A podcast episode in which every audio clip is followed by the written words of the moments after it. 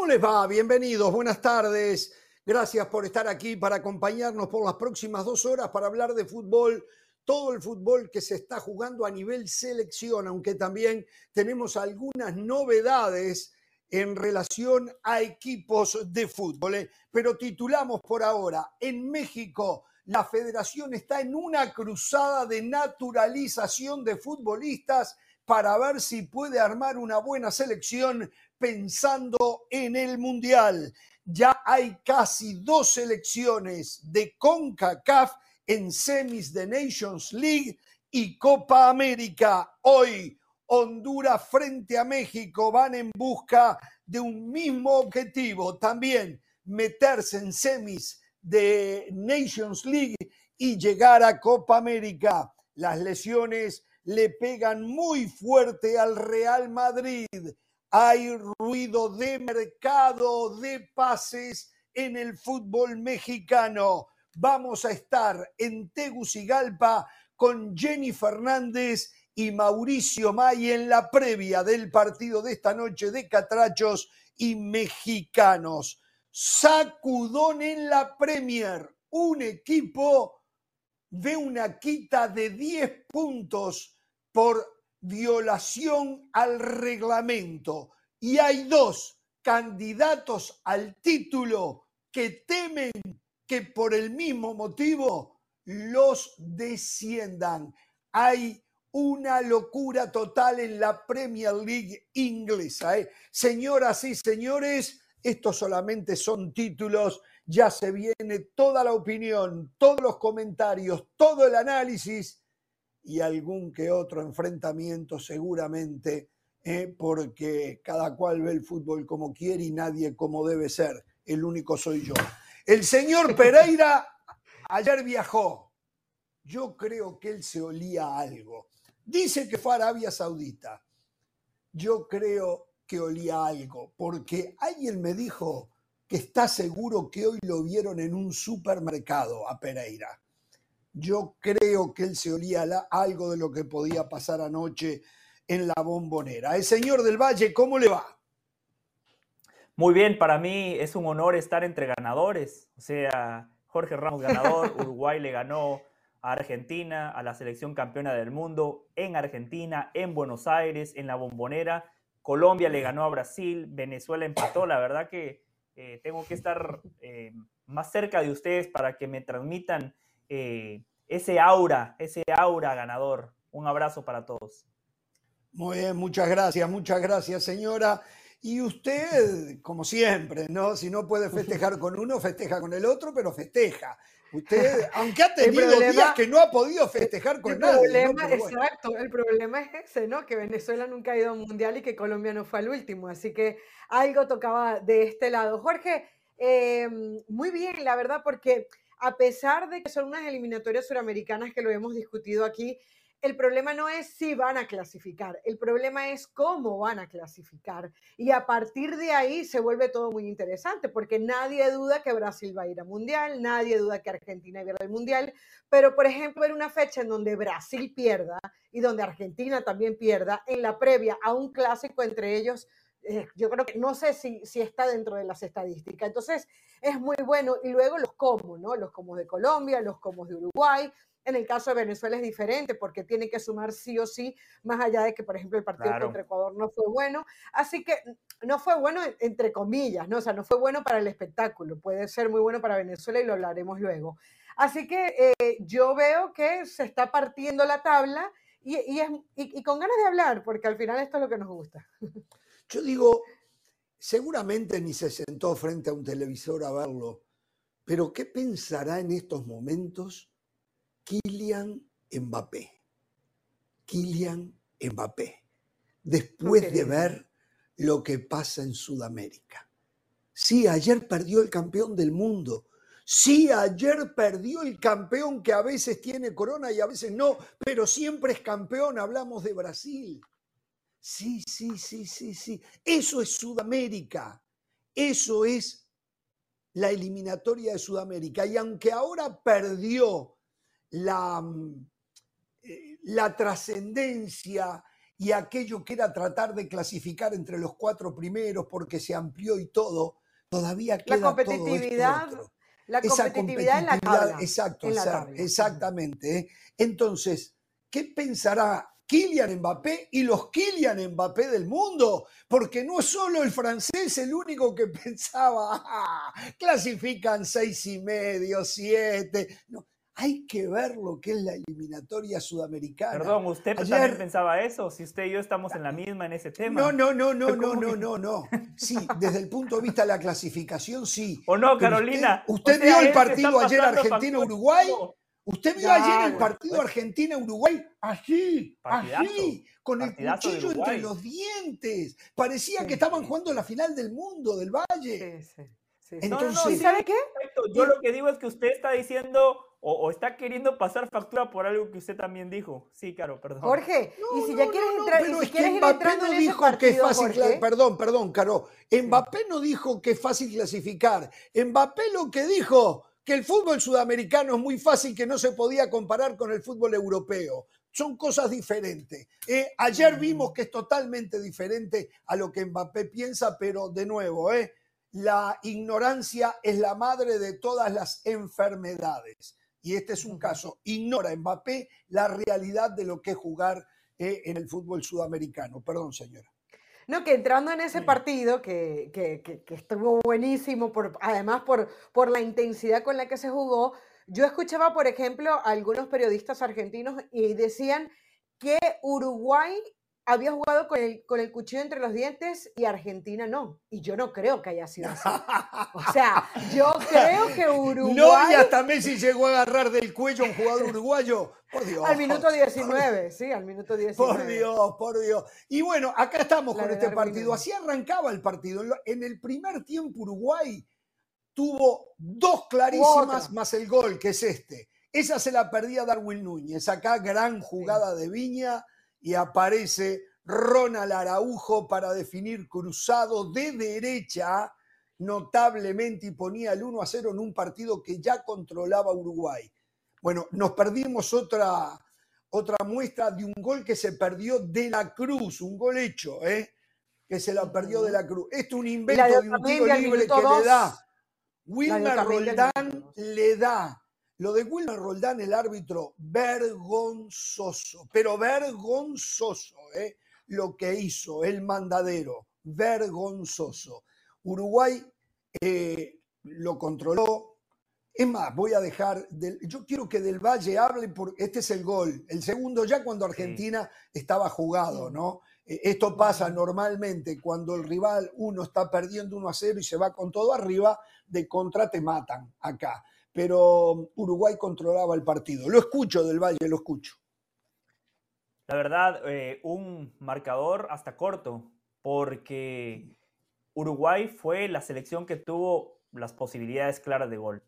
Argentina no generó una sola llegada en 90 minutos. Sí, la selección campeona del mundo, la selección que tiene a Messi y futbolistas de muy buen pie, la selección que tiene jerarquía y calidad en todas las líneas, no pudo generar ninguna llegada de peligro. Las que acabamos de ver, un tiro libre de Messi, que cuando Messi patea un tiro libre es casi un gol, y un tiro de esquina, un cabezazo que Rochet termina resolviendo bien. No encuentren más. No hay más. No, el de, el de Otamendi, el de Otamendi al minuto 2. El de Otamendi al minuto 2 pudo comenzandito el partido. Ah, eh, Pero una, es una, llegada, clara de, llegada de pelota parada. Llegada de pelota parada y, fue no, no, no, pero fue una llegada importante, pero fue una llegada pelota importante. al segundo poste. Ah, para mí Argentina los primeros para mí Uruguay dominó el partido después del minuto 10. O sea, yo vi, yo vi, acabo de terminar de ver el partido porque estaba viendo el Colombia-Brasil y lo acabo de terminar de ver, eh, lo, lo grabé, y yo vi a Argentina pareja con Uruguay eh, y, dando algo los primeros 10 minutos. Después Uruguay controló el partido. O sea, tácticamente no, yo vi a Uruguay, el partido. Yo vi a Uruguay muy superior en todas las facetas del juego, menos en una, en la posesión, que espero que Jorge Ramos finalmente haya entendido que tener la pelota no es sinónimo de querer atacar. Ayer Uruguay no tuvo la pelota, la posesión de Uruguay fue nada más del 35%, pero quien piense que Uruguay fue anoche a defenderse a Buenos Aires está equivocado. Uruguay dijo, te voy a ceder la pelota, pero cuando yo la tenga, voy a proponer un fútbol vertical, a la espalda de tus centrales, generación de circuitos, pero me interesa terminar las jugadas con pocos toques. Y por eso Uruguay tuvo la que veíamos que se pierde Darwin Núñez, una muy clara de, de la Cruz, una gran jugada colectiva, por cierto, por izquierda, como siempre atacando la espalda de la, de la línea de cuatro defensores de Argentina. Después viene el gol, que ojo, eso es un sello Marcelo Bielsa, sello Jürgen Klopp, sello Pep Guardiola. Arranca un lateral y define el otro lateral. Eso nada más lo hacen los entrenadores de primera línea. Mm. El partido de Ugarte y de Valverde en la mitad de la cancha, impresionante. Con la pelota y sin la pelota. Cuando arranca el segundo tiempo, hubo 10 minutos buenos de Argentina, de asedio, donde metieron a Uruguay en su, en su propia portería, pero no, no le generaban llegadas de gol. Era un dominio territorial, era un dominio a través de la posesión de la pelota, pero una posesión malintencionada, donde Messi no podía conectar con sus compañeros. Y en ese segundo tiempo arrancando, eh, Araujo le da un mal pase a Darwin Núñez, porque esa es una jugada también de gol. Y ojo, eh, una jugada trabajada, porque Uruguay saca, se la dan a Valverde y el pelotazo largo para Maxi Araujo. Esa es una jugada de entrenador. Muchos entrenadores trabajan las pelotas cuando arranca el primer tiempo, cuando arranca el segundo tiempo. La verdad, un partidazo de Uruguay. Y para finalizar y dejar a Jorge y a Carolina, espero que Jorge, después de haber visto lo de ayer, empiece a entender que cuando le decimos lo que vimos en Qatar, no es para demeritar a Argentina, no es porque uno sea mala leche, no es porque uno sea envidioso.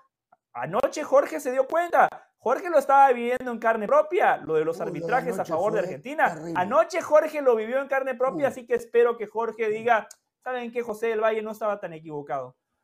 No, no, yo no puedo comparar una cosa con otra, pero lo de anoche fue terrible, lamentable lo de Wilmer Roldán. Y lo digo cuando ganamos, porque si no sonaría a llanto. Es lamentable lo mandadero de este individuo. O sea, es de esos árbitros que dijo, ahora con el VAR no puedo hacer cosas grandes porque me descubren, pero los voy a meter, los voy a meter. Y le daba tiro libres a Messi ahí al borde del área. Ninguno fue, porque hubo uno que fue de Darwin Núñez, pero antes Messi lo enterró de pico a Cáceres, a Sebastián Cáceres, había sido falta de Messi. Eh, y miren Messi acá, si eso pasa con cualquier jugador de otra selección, es roja, es roja. Y cuidado que yo no estoy criticando a Messi. Messi es. ya, ya, ya, ya, pero stop, stop, Jorge, stop. O sea, estamos de acuerdo que a otro jugador le hubieran sacado, pero supóngase que no estaba jugando contra Uruguay. ¿Usted hubiese considerado que a Messi lo iban a sacar al minuto 19 jugando contra Colombia, contra Venezuela, contra Paraguay? Contra no, no, no, no, yo no estoy hablando que era contra Uruguay. Estoy hablando con, porque lo del árbitro, señora, lo del árbitro fue tan obvio, claro y manifiesto, ¿eh? como dicen en el bar, de que había una necesidad de apuntar hacia un lado, que no importa que esto era Uruguay, lo que importa es el descaro tan grande de Wilmer Roldán. Es vergonzoso lo que pasa. Mira el codazo que tiró ahí Messi. Mira el codazo. pero, pero, venía de toda una pelea, o sea, no, no es que Messi llegó un y lo agarró. Había una pelea entre Ugarte antes, minuto 19, el partido se estaba calentando. O sea, eh, hubo dos tarjetas amarillas para Uruguay, dos para Argentina. Yo sí creo que en los tiros libres probablemente se haya excedido, pero tampoco me parece, así como para decirle mandadera, a mí me parece muy grave. Hoy, hoy, hoy el presidente de la Asociación Uruguaya de Fútbol dijo que va a elevar una protesta. ¿Y sabe qué? Está bueno porque ya Uruguay jugó contra Argentina, aunque queda el de la segunda ronda. Pero para proteger a las otras elecciones.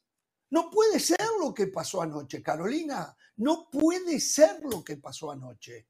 Fue terrible, terrible, terrible, lo obvio, claro y manifiesto de la actitud de Wilmer Roldán. La escucho, Carolina. Ahora vamos a ir em. también a reacciones ¿eh? de lo que dijeron los técnicos y algunos jugadores.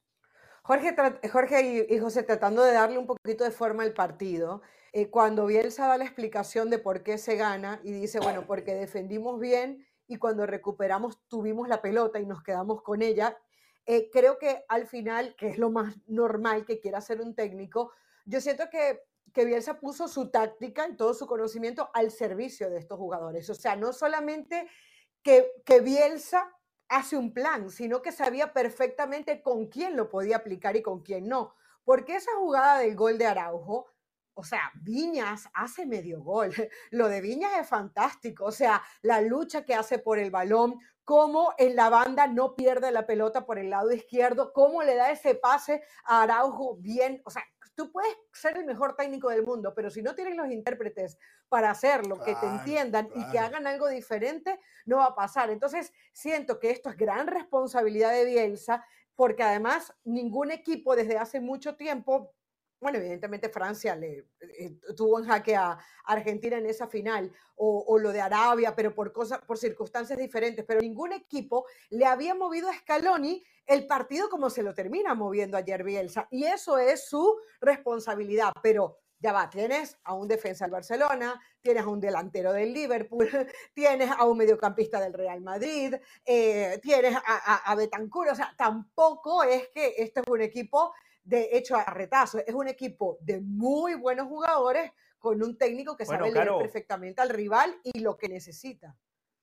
Ahora que Caro hace ese repaso de los grandes futbolistas que tiene Uruguay, el que está quedando muy mal parado es Diego Alonso. Este fue el equipo del Mundial. Es increíble cómo cambia un equipo con la mano de un entrenador. Lo de Bielsa, lo que él había dicho en conferencia de prensa lo cumplió dijo, vamos a tomar precauciones. Uruguay tomó precauciones, le cedió la pelota a Argentina, pero eso no significa que salió a encerrarse. Tenía la pelota para atacar. Después, cuando él dijo, eh, tenemos que apelar a la calidad de nuestros futbolistas, porque Uruguay tiene muy buenos jugadores. Y por supuesto que Uruguay, cada vez que tenía la pelota, sabía cómo lastimar a Argentina. Scaloni tiene todo el crédito del mundo, chapó para Scaloni, pero ayer Bielsa le dio un repaso táctico. Y, y Caro, usted dice algo muy importante.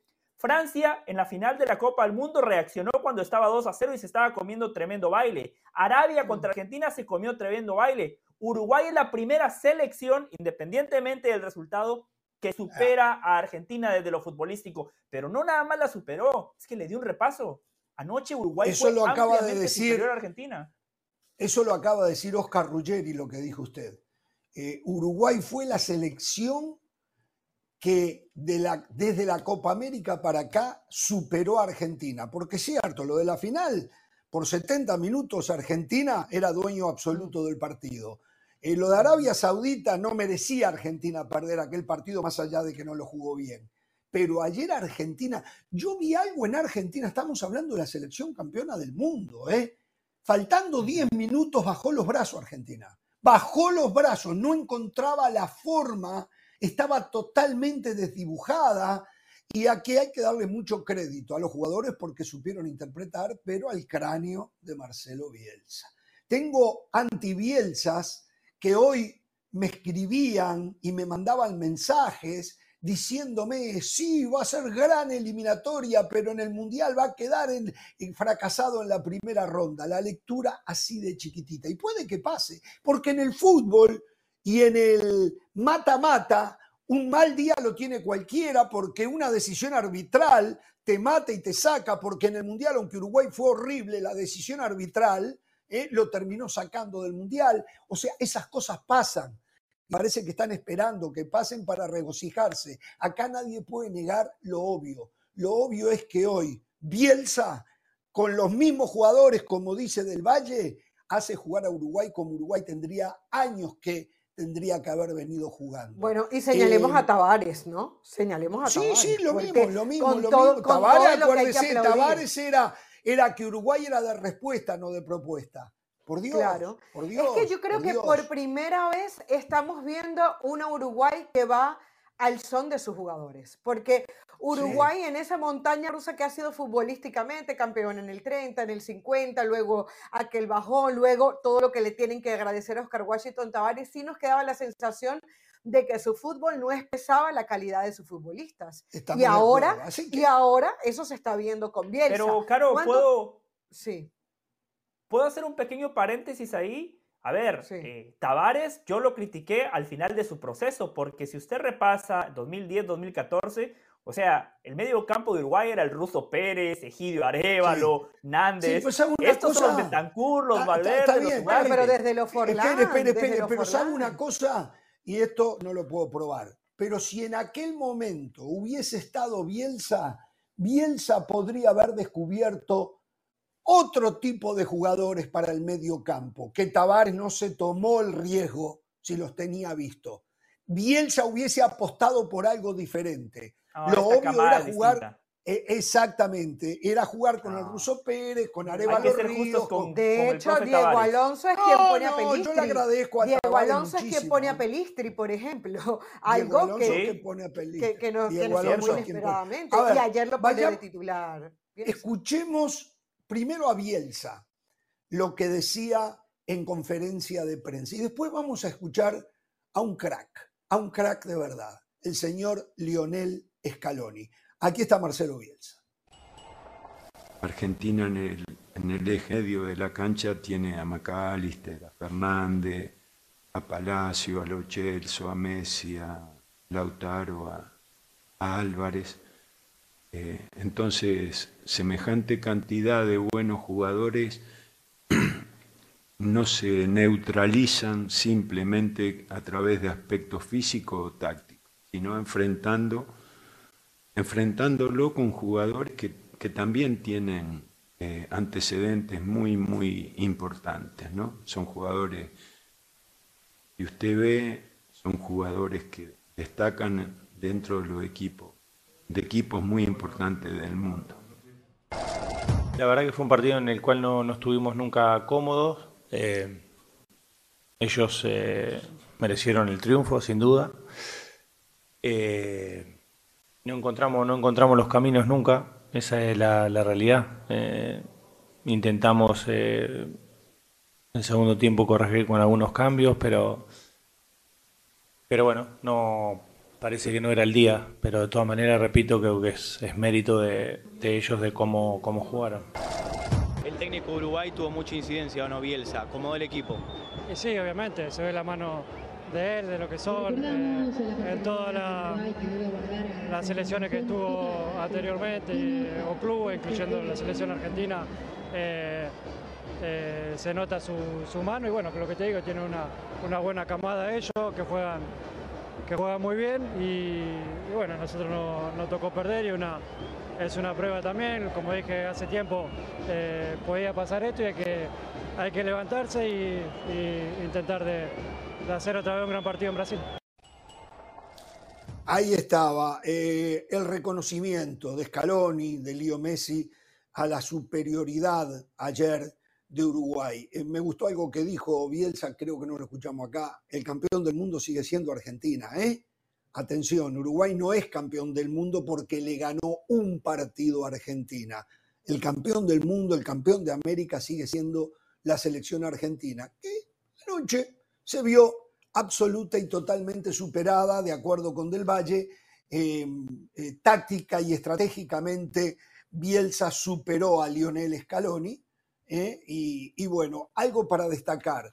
En la tarde, aquellos que siguieron nuestro programa vieron cuando estábamos con Diego Muñoz en vivo desde Buenos Aires y él nos decía, para sorpresa de todos, que jugaría Matías Olivera, un lateral izquierdo del Napoli que en su carrera siempre jugó como lateral izquierdo el Nacional de Uruguay y que cuando lo hizo en la selección también lo hizo de lateral izquierdo.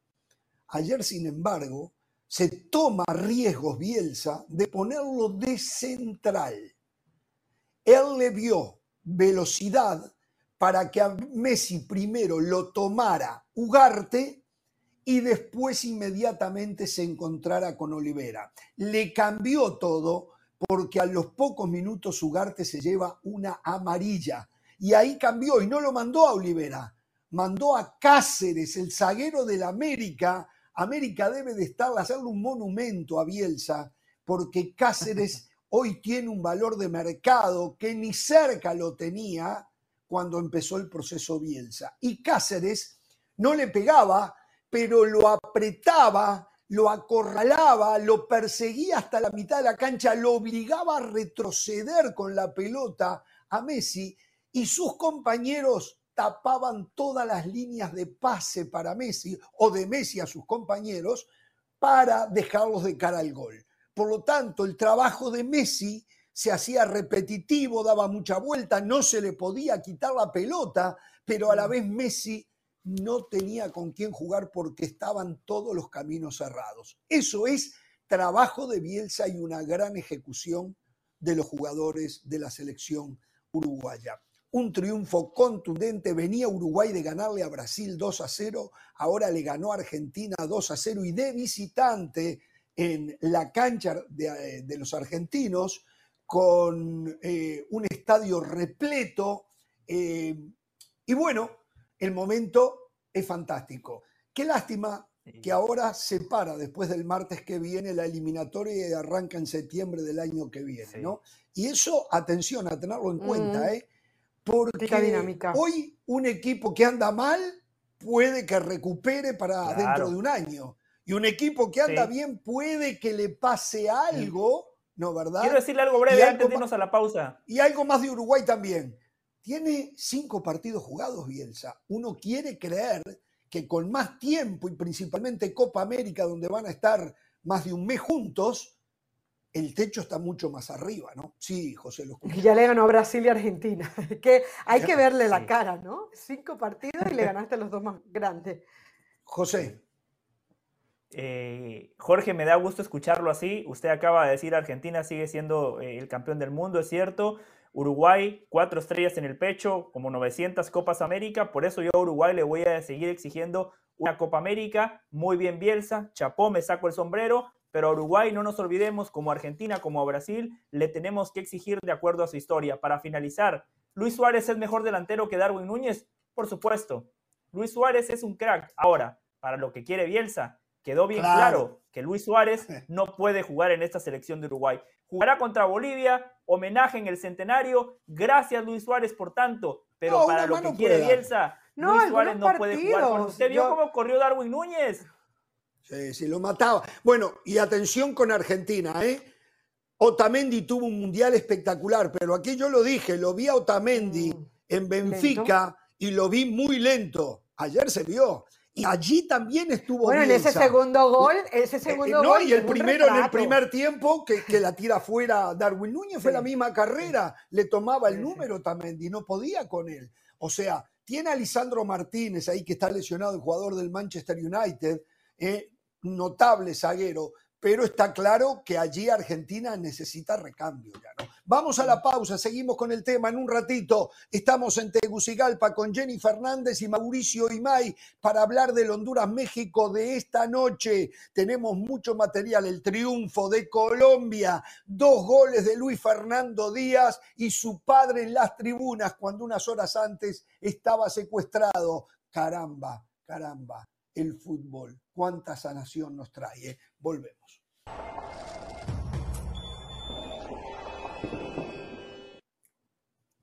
En un ratito la dirigencia del fútbol mexicano le pide a jugadores extranjeros en México que se naturalicen para las elecciones. Esto ya es de locura, lo vamos a hablar en un ratito.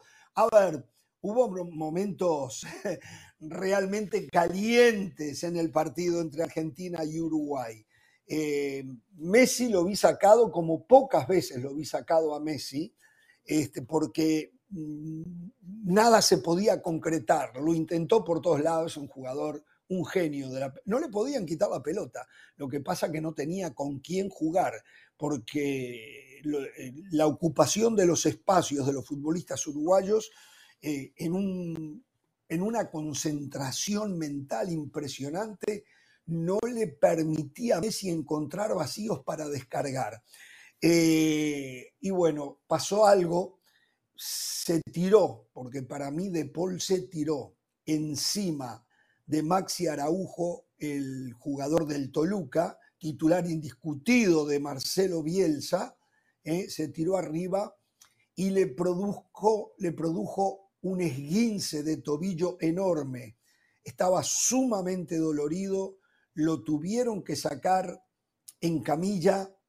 Lo increíble es que el árbitro, sí, el árbitro cobró falta de, Maxi Araujo. Eso en Qatar era penal para Argentina. No sea malo, no sea malo. Eh, eh, lo de Wilmer Roldán, que estaba definitivamente decidido a ver qué podía hacer para cambiar el trámite del partido, cobra falta del jugador uruguayo, cobra falta del jugador uruguayo. Este, le pregunto a la producción si la tenemos, la jugada. Aquí está, la van a ver ahora. Se le tira arriba ahí, y la van a ver más cerca ahora, eh, Rodrigo de Paul, que me encanta, juega con todo. Ahí va, le tira encima todo y le cobra falta a Araujo. Estas son las cosas que uno no puede creer. Son las cosas. Eh, así dirigió todo el partido Wilmer Roldán. bueno, pero viene de una falta de Araujo. O ah, sea. Por Dios, por Dios. Pero, pero Jorge, yo lo que no quiero. Por Dios, Jorge, yo lo que no usted quiero, está viendo cosas. Jorge, Jorge, Jorge. Venían agarrándose los dos. No, no, no, no, no, no puedo permitir eso. Venían agarrándose los dos. No había falta de ninguno hasta que De Paul le tira todo el cuerpo arriba. Por Dios. Jorge, no vea la jugada. No vea la jugada de manera aislada. Ahí está los dos agarrándose. Los, dos agarrándose. Y ahí, viene, ahí está, los dos agarrándose. Agarrándose. Bueno, y, después la sigue De Paul y De Paul comete la falta. De Paul y le tira el cuerpo por gusto, ¿eh? No es que se cayó arriba de él. Le tira el cuerpo por gusto. Y bueno, por suerte, buena noticia, no hay lesión ósea. No hay lesión ósea. O sea, es un fuerte esguince que seguramente no le va a permitir jugar contra Bolivia el próximo martes, pero lo del árbitro impresentable. Y a partir de Olivera, ahí, Olivera también se pierde el partido contra Bolivia, ¿verdad? Sí, también. Y, Viña, que salió lesionado para el... Todo el sector izquierdo de Uruguay está fuera. No sé si van a llamar a alguien del, del mercado local, del fútbol local, no, no sé. Solo una este, cosa. Sí.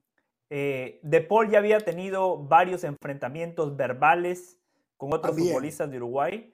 Cuando yo pongo el contexto y cuando yo empiezo a armar la película, yo no tengo ningún problema en decirle a la gente, Rodrigo de Paul fue mala leche. Esa jugada fue con mala intención. Le tiró el cuerpo a propósito para lastimar a un compañero de profesión. A ver, vayamos, vayamos a escuchar a... Tenemos a Messi primero, le pregunto a Beto Peralta, nuestro productor hoy, este, Messi se refiere, tras una pregunta de una periodista, a esto que pasó en la cancha con los jugadores uruguayos. Aquí está. Se vio un partido caliente, sobre todo en el primer tiempo. Se vio un partido caliente, sobre todo en el primer tiempo. Algunos gestos obscenos también, Duarte. ¿Cómo lo viviste vos? No, bueno, es normal, ¿no? Normal eh, esta clase de partido, eliminatoria, eh, contra Uruguay siempre, siempre es así. Eh, nada, eh, prefiero no decir lo que pienso, pero, pero bueno, esta gente tiene que, aprender, la gente joven tiene una buena camada, una buena selección, pero tiene que aprender de, los mayores a, respetar, porque este clásico siempre fue, fue intenso, duro, pero, pero siempre con mucho respeto, así que, que tiene que aprender un poquito. dijo de un par de jugadores de. Eh, Leo dijo que se guardaba la opinión, pero que no le gustó y que tendrían que aprender estos chicos de los más grandes. ¿Vos te vas a guardar la opinión o tenés una opinión formada de lo que se vio? para mí es una boludez la cancha, no pasa nada. Eh, a mí me gusta hablar de fútbol, Uruguay lo hizo mejor y ahora hay que levantarse y, hacer un gran partido en Brasil para, para que, bueno, porque, porque esto, el fútbol a veces es injusto, queda lo último y bueno, nosotros tenemos que cuidar todo lo que todo lo que logramos, ganamos, todo el respeto que, hemos, hemos ganado en todo este tiempo, así que se hace dentro de la cancha. Gracias, gracias Rodrigo.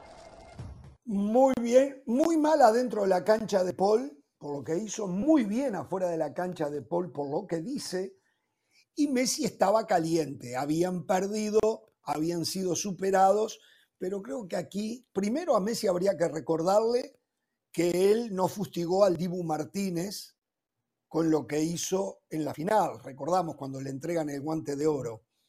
Eh, y después, aquí cabría decirle a Messi, anda para allá, Lío, anda para allá. Eh, eh, y todo esto fue, viene... O sea, no, no, vamos a caer en el, gesto, pero fue, lo, o sea, fue muy obsceno, fue muy obsceno.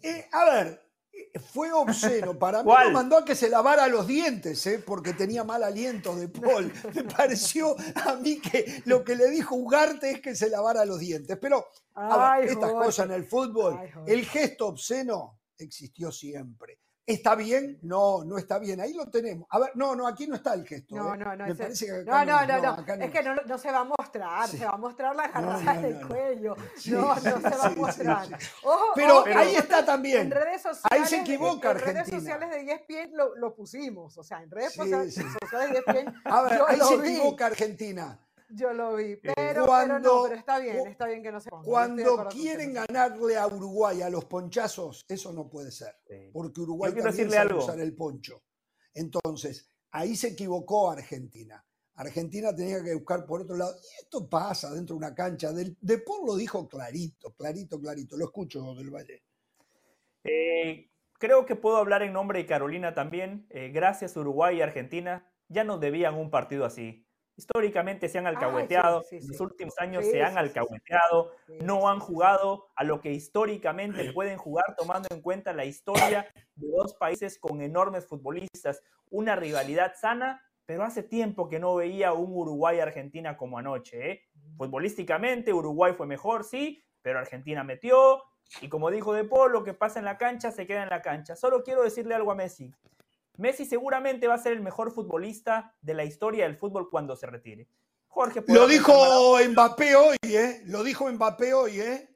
Y que merecía el Perfecto, balón o, de oro o- que o le dieron. Caro podrá decir Pelé o alguien más podrá decir, no sé, eh, Juanito Pérez. Pero esta versión de Messi, belicosa, líder, confrontativo, me encanta. Eso sí, Messi, si usted va a proponer un juego ríspido, aguántese. Porque notaron que cuando Messi le pone las manos en el cuello a Matías Olivera, los jugadores de Uruguay no reaccionan contra Messi. O sea, ¿por qué existe ese respeto excesivo hacia Messi? Ese respeto excesivo tiene que existir afuera de la cancha. Pero en el rectángulo de juego, cuando Messi, porque últimamente. Bueno, no le pedimos la jugadores- camiseta ni fotos tampoco, ¿eh? Uruguay no le pidió No. ni la camiseta ni fotos como otras elecciones, ¿eh? Lo sé, Jorge, lo sé. Y, ojo, eh, si después del partido le piden una camiseta y una foto, no pasa nada, yo lo entiendo. O sea, Messi, reitero, va a ser el mejor futbolista en la historia de este deporte. Yo lo único que digo es que dentro del rectángulo de juego, que Messi no se enoje cuando alguien también le propone un juego ríspido, porque últimamente esta versión de Messi eh, se hace el machito, pero después cuando lo tocan, se enoja y reacciona de mala manera. Si va a llevar, que se aguante.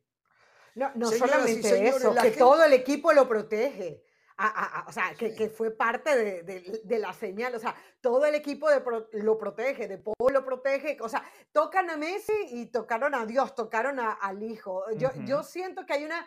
Es normal que quiera sobreproteger al mejor, pero hay un, hay un punto en donde uno siente que ya es demasiado. Lo, prote- lo, lo protegió Wilmer Roldán, lo protege en el Inter de Miami, lo protege el guardaespaldas, lo, ahí, ahí ya es como too much y entonces uno dice, ¿cuál es el límite, no?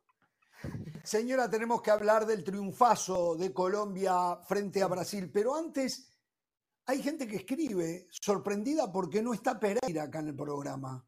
Este, tenemos, creo que un, un tuit, un ex, ¿no? Pablo García, no está Pereira como siempre se esconde cuando Argentina es exhibida. ¿Sabe lo que pasa, Pablo? Yo, creo que puede que se haya escondido, ¿eh? Lo que pasa es que hacía muchísimo tiempo que Argentina no era exhibida, o sea que no se ha escondido, no ha necesitado esconderse tanto. ¿eh? De nuevo, Argentina sigue siendo la mejor selección del mundo, a no confundir Pero- los tantos. Una cosa es un partido, otra cosa es eh, una eh, etapa importantísima de Argentina que ha conseguido absolutamente todo. Sí, señora. Jorge, yo, yo creo que todos vamos a estar de acuerdo en eso y esa es una linda discusión y el programa probablemente como tenemos que seguir avanzando, pero, pero Argentina siempre dijimos que era un campeón mundial al cual no le sobraba nada. Es decir, eh, eh, Argentina tuvo que, que hacer sangre, sudor y lágrimas para poder ser campeón del mundo. No le quitamos Mm. ningún mérito, pero ayer fue el despertar de Argentina, ayer fue el despertar del campeón. O sea, con el fútbol que vienen haciendo, sin un recambio de los centrales, sin alguien que, que- que se, que se le mueva que, se mueva diferente, con un rival que te proponga algo diferente, Argentina sufre si está pensando en un bicampeonato, ¿no? Y con un Messi que va a ir a la bajada, no a la subida. Entonces, eh, yo sí creo que es un llamado de atención muy interesante para Argentina para que, para que se le acabe la luna de miel. La luna de miel duró casi un año. Bueno, y se acabó la luna de miel ayer. Yo me parece que Bielsa em, ayer le demostró al resto de los técnicos qué es lo que habría que hacer para que Messi tenga menos influencia de la que normalmente tiene. Ayer cuando Messi no podía, Argentina no encontraba, no había forma. Eh, hubo rendimientos por debajo de lo que pueden, como el de Enzo Fernández, por ejemplo, el mismo McAllister, eh, Julián Álvarez no la tocó, Julián Álvarez no la tocó, eh, Nico González arranca bien por izquierda y complicó un poquito a Araujo hasta que Araujo se asentó y a partir de ahí, Araujo, insisto, juega de lateral derecho y es el mejor central del mundo. De lateral derecho para tapar a estos jugadores rápidos, lo mismo que hace Xavi en el Barcelona, porque Nico González, como Di María, era, era, muy rápido, pero eh, eh, vuela. Araujo, a pesar de lo grandote que es, vuela. La potencia física que tiene te acomoda el cuerpo y te desparrama. Sin pegarte, te desparrama. Lo de Araujo es realmente fantástico, sin duda. Bueno, cuéntenos, a ver, yo le voy a dar mi opinión, Del Valle le va a dar la suya. Claro, pida 40 minutos para hablar de Colombia como lo hicimos de Uruguay, ¿eh? Pida 40 minutos. no, yo, eh, yo pienso que fue, este fue, este fue la figura del partido, evidentemente, Luis Díaz, no solamente porque marca dos goles, sino porque tuvo, ahí está el, primer gol del partido, es de Brasil. Eh, para mí esa atención por parte de la defensa colombiana, mire cómo se termina filtrando la pelota entre varios jugadores Martinelli, Vinicius, eh, eh, Inter, no, esa era, Vinicius afuera ahí, ¿eh? Vinicius se sale. Sí, Vinicius, una jugada. Está fuera, está fuera para el partido con Argentina, ¿eh? No va contra Argentina. De vuelta está a Madrid. De vuelta a Madrid, de vuelta a Madrid. Y ahí es cuando yo digo que Colombia empieza a meterse en el juego. Aquí lo que estamos viendo es otra de las repeticiones de las jugadas, pero no hubo mucho de esto de Brasil. Brasil, después de que marca el gol, que fue apenas el minuto 3, Colombia reacciona y para mí fue prácticamente todo de Colombia.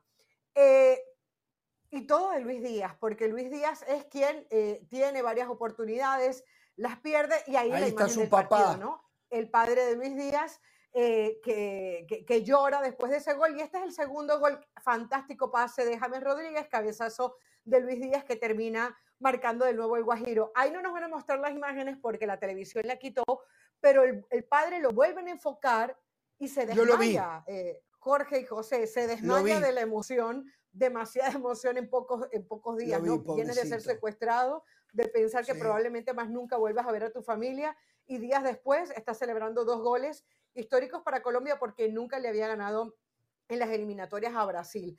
Preocupa de Colombia muchas cosas, o sea, preocupa de Colombia que le haya costado tanto marcar gol, eh, preocupa de Colombia que, hubo momentos en donde todo era Luis Díaz, era darle, darle Luis Díaz y no terminaba de, hacer algunas diferencias, pero yo creo que va a ser un partido bisagra, porque Colombia necesitaba una, victoria de estas y, sobre todo Luis Díaz lo veíamos desesperado, no ahora, desde hace mucho tiempo, errando muchas oportunidades claras que no se comen el Liverpool. Se saca ayer e, ese peso de encima, se le notaba en la cara, James Rodríguez está de vuelta no ahora, sino desde, desde hace varios partidos atrás.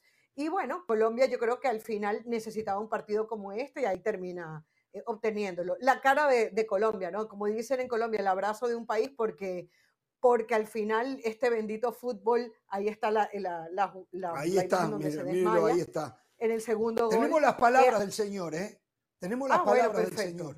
Vamos a escuchar pero básicamente... al papá de Luis Díaz que em, después del secuestro tiene este momento sensacional donde su hijo le da una alegría a todo el pueblo colombiano, ganándole nada más ni nada menos que a Brasil. Después tenemos que hablar de Brasil también. ¿eh? Mm. Este, vayamos con el papá de Luis Díaz. gracias a Dios, pues Lucho estaba haciendo para los goles, no quería llegar, pero yo tenía la fe de que iban a llegar, porque hoy había un motivo para hacer gol y para festejar y ganarle a Brasil para que quede para la historia. Lucho la tiene arriba Brasil.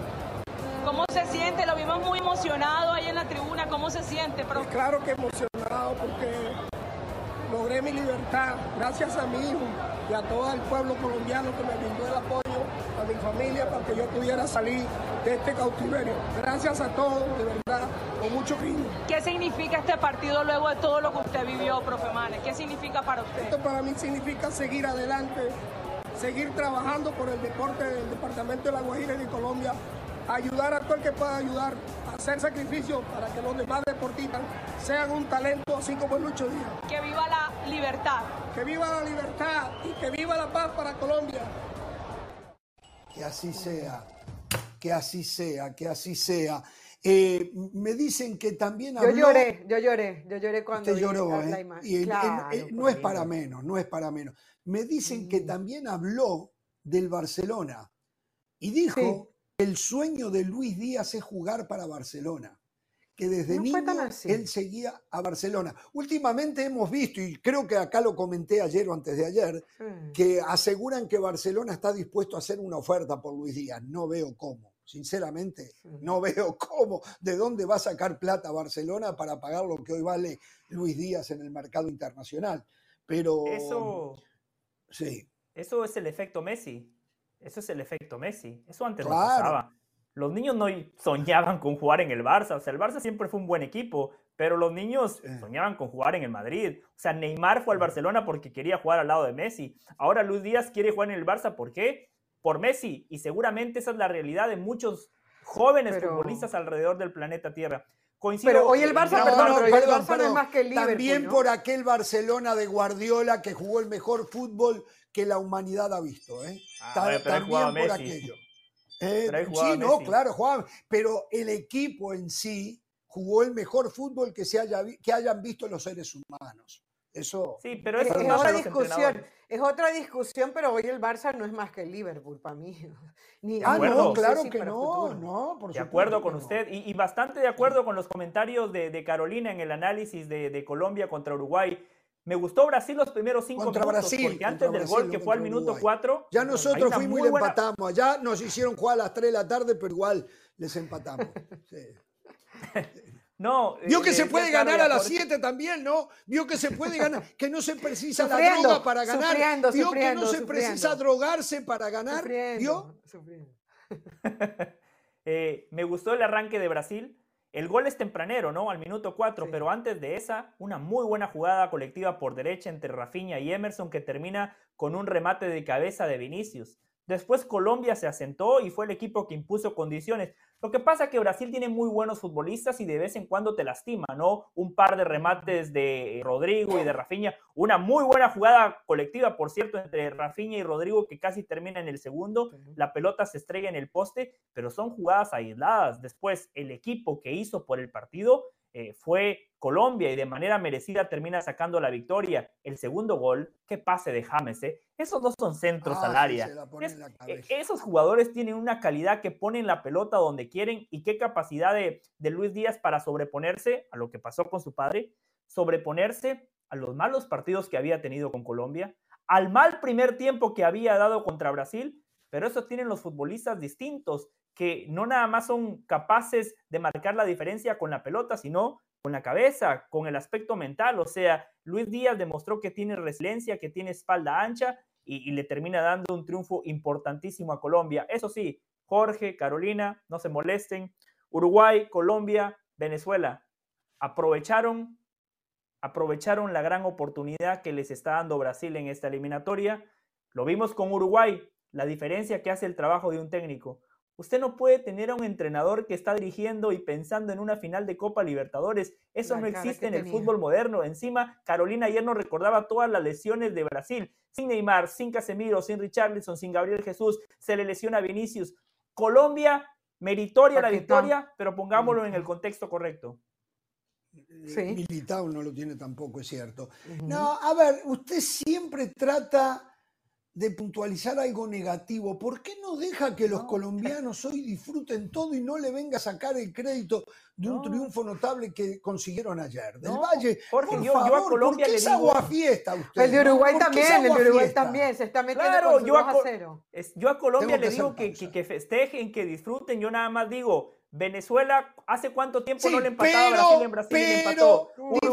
Uruguay no le ganaba a Brasil desde el año 2001. Colombia nos dijo Caro que nunca le había ganado a Brasil en una eliminatoria. ¿Y por qué creen que se dan justamente tres resultados de manera consecutiva? Porque hoy Venezuela, Uruguay y Colombia son tres potencias del fútbol Yo soy mundial feliz o porque Brasil está dando usted ventajas. me arruina mi felicidad. Yo no tengo temor de ser feliz, pero usted trata de arruinármela. Vamos a la pausa.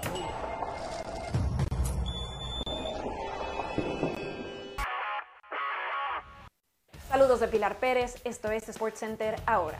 La selección de Irán sub-17, a pesar de haber enfrentado uno de los sorteos más complicados en la Copa Mundial de la categoría, al compartir grupo con dos campeones del torneo como Brasil e Inglaterra, consiguió avanzar los octavos de final como uno de los mejores terceros, tras golear a Nueva Caledonia 5 por 0. El equipo iraní buscará igualar o mejorar lo hecho en la edición del 2017, cuando alcanzaron los cuartos de final.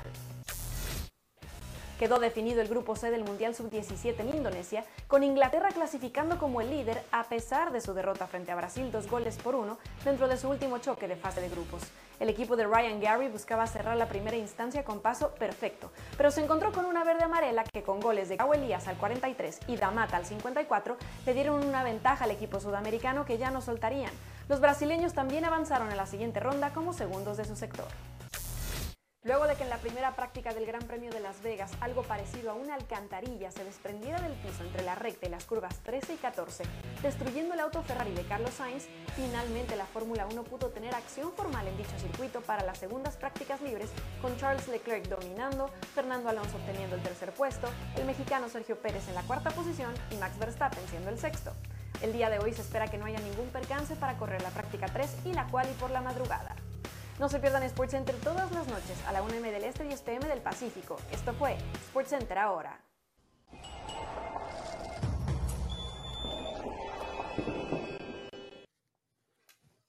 Bien, a ver, eh, solo para ya cambiar de tema, una felicitación a la prensa argentina.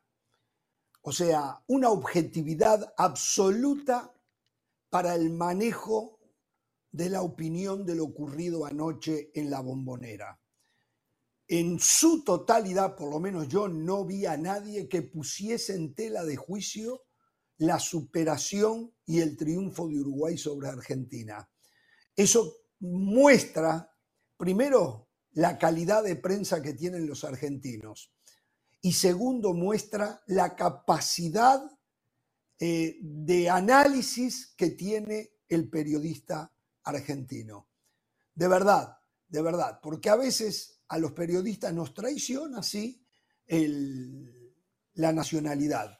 Ayer, sin embargo, eh, ayer y hoy han tratado el tema con una gran altura y un reconocimiento absoluto a la superioridad. Lo único que no dicen la selección uruguaya, sí dicen la selección de Bielsa. está bien. Es la selección uruguaya dirigida por Bielsa. Ellos, y, dicen, la selección de Bielsa le ganó al campeón del mundo, pero está bien. De Quiero todas maneras, algo. cuando, has- cuando hacen la disección del partido, vieron lo que ocurrió en la cancha. ¿eh? Sí. Sí. Sí, pero hay, hay partidos donde si uno quiere ser parcial o donde uno se quiere poner la camiseta y hablar con el pasaporte, hay maneras de maquillar el análisis. Lo que pasa es que anoche no se puede. O sea, No, no, anoche Uruguay fue muy, muy superior a Argentina, entonces el periodista se tiene que cuidar. El que diga no o que ponga en tela de juicio el triunfo está poniendo en tela de juicio su calidad como periodista, es que lo de anoche... Me tengo que ir a. Tegucigalpa, ¿eh?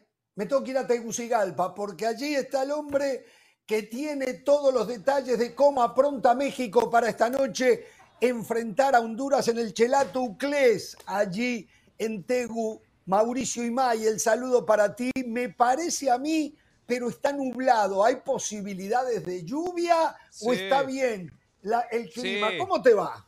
Sí.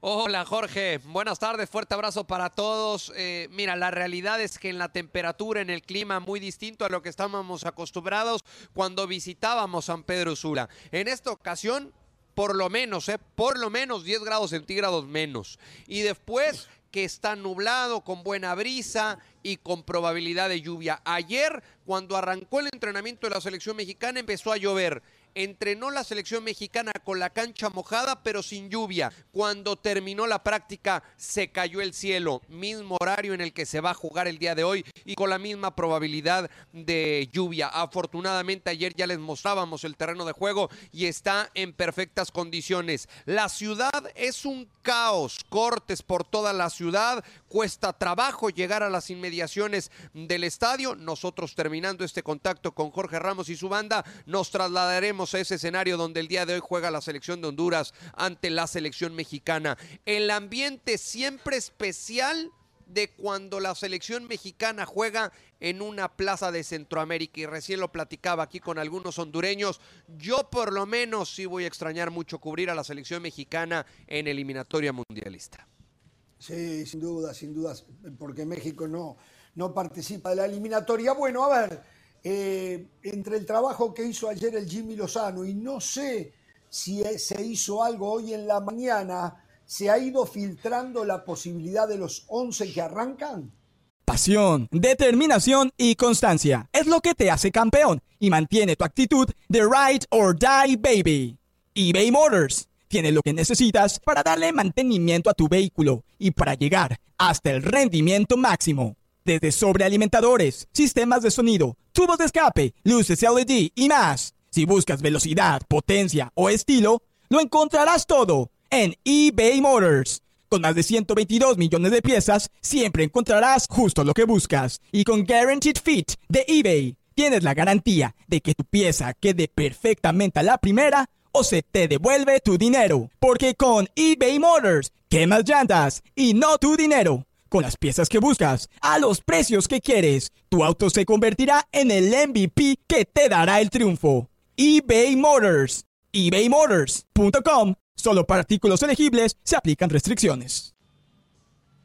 A ver, solo la activación hoy a mediodía en el hotel de concentración de la selección mexicana, Jorge, y lo del 11, como ya lo saben, es todo un misterio. Ayer platiqué con un par de jugadores al respecto, intercambiando ahí algunos eh, mensajes y me decían, a ver, por más que pase el tiempo, Jimmy no nos lo dice hasta un par de horas antes eh, del, partido, cuando estamos por salir al estadio, en la última charla que tiene en el hotel de concentración. Pero también el futbolista es consciente que Jaime Lozano cada vez tiene un once más reconocible y que va a partir de eso para jugar el día de hoy ante la selección de, Honduras. Y tenemos que tomar en cuenta el antecedente inmediato. ¿Por qué? Por las buenas sensaciones que dejó el equipo ante la selección de Alemania. Con ocho en la puerta, los defensas prácticamente se han vuelto inamovibles. Los dos centrales que mejor se entienden son eh, el Cachorro Montes y Johan Vázquez. Los laterales, Jorge Sánchez y Jesús Gallardo. El medio centro tampoco se mueve, tampoco se toca. Edson Álvarez.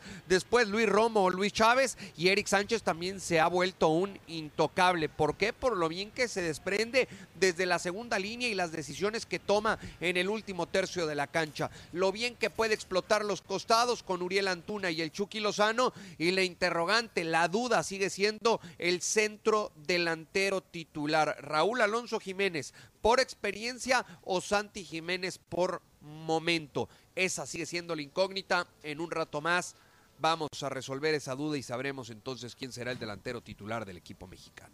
¿Hay, ¿Hay afición mexicana que se llegó hasta Tegucigalpa para alentar a la selección? Sí, sí hay, son pocos. Ayer estuvimos con algunos de ellos en el hotel de concentración. Inclusive estos aficionados, bueno, pues se sorprendieron cuando llegó al hotel. Eh, Brian Bekeles, ¿se acuerdan de él? Jugó en Necaxa y fue compañero de Sebastián Córdoba y el Piojo Alvarado y pasó al hotel de concentración a saludar a estos dos futbolistas. Un grupo reducido, habrán sido siete, diez mexicanos, más los que vivan aquí. Eh, habrá mexicanos, no serán muchos, pero como siempre escandalosos. Muy bien. Eh, José, Mauricio, un fuerte abrazo. Eh, yo cuando quiero saber del clima le pregunto a Jackie Guerrido, a Mauricio y May, yo le pregunto eh, de fútbol. Pero el eh, partido se va a jugar en un ratito y usted no tiene contacto con Jackie Garrido ahora. ¿De qué me está hablando? no? Se va a jugar en un ratito, necesitábamos saber si va a llover o no. Él, busca, él, busca excusas para escribir. Exacto, bien, Caro, muy bien. Carolina está en la jugada. Mauricio, querido, ¿Cuál va a ser la propuesta de México? Porque hemos visto dos elecciones de Jimmy Lozano, la que vimos en Copa Oro, que propuso siempre, y contra Alemania vimos a una selección con un gran planteamiento táctico que se dio la pelota. Eso no significa que haya renunciado al ataque. ¿Qué selección vamos a ver esta noche contra Honduras? Cada vez hay más viento aquí en Tegucigalpa y cada vez son más las nubes. Yo no descarto que vaya a llover. No sé si a la hora del juego, pero yo creo que va a llover. Por si ya aquí no te contesta, ¿no? Te lo cuento nada más. O sea, a ver, eh, ¿qué selección vamos a ver? Ayer, ayer, ayer lo preguntábamos, ayer se lo preguntábamos al propio Jimmy Lozano y nos decía eh, que va a ser una, una versión muy similar o prácticamente idéntica en cuanto a propuesta lo que vimos en la, en la pasada Copa Oro. Una selección que proponga, una selección que busque la tenencia de la pelota, una selección que explote bien los costados y que tome buenas decisiones en el último tercio de la cancha. Quiere Jaime Lozano que le generen pelotas al centro delantero, algo que viene arrastrando este equipo desde hace tiempo. Si bien es cierto, los tres delanteros que tiene Jaime Lozano a disposición viven un extraordinario momento, pero estos tres delanteros sea quien sea el que vaya a jugar, necesita pelotas limpias de frente al arco rival, necesita jugadas bien elaboradas. Y eso, eso evidentemente quiere Jaime Lozano que se vaya mejorando con el tiempo con este equipo mexicano. Tiene futbolistas que me parece lo pueden hacer muy bien, el caso de Eric Sánchez que se desprende muy bien desde la segunda línea, lo que hacen tanto Uriel Antuna como Irving el Chucky Lozano que pueden jugar muy bien contra la banda, pero que también pueden partir de afuera hacia adentro para dejarle todo el carril a los laterales, ya sea Jorge Sánchez por derecha o a Jesús Gallardo por eh, izquierda. Pero respondiendo tu pregunta, sí vamos a ver hoy un equipo mexicano, a pesar de que es una serie a 180 minutos, un equipo mexicano que intente proponer desde el arranque del partido. Una Mauricio. antes de dejar a Caro. Ah, oh, sí, sí, sí, dale. No, no, no, dale, termina. Eh, Mauricio, Muchas veces a México, en el contexto de la CONCACAF, se le exige de que tiene que ganar siempre. Pero hoy un empate no es malo.